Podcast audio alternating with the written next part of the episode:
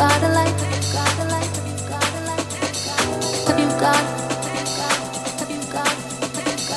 Talk about talk about talk about. Let's talk about it outside.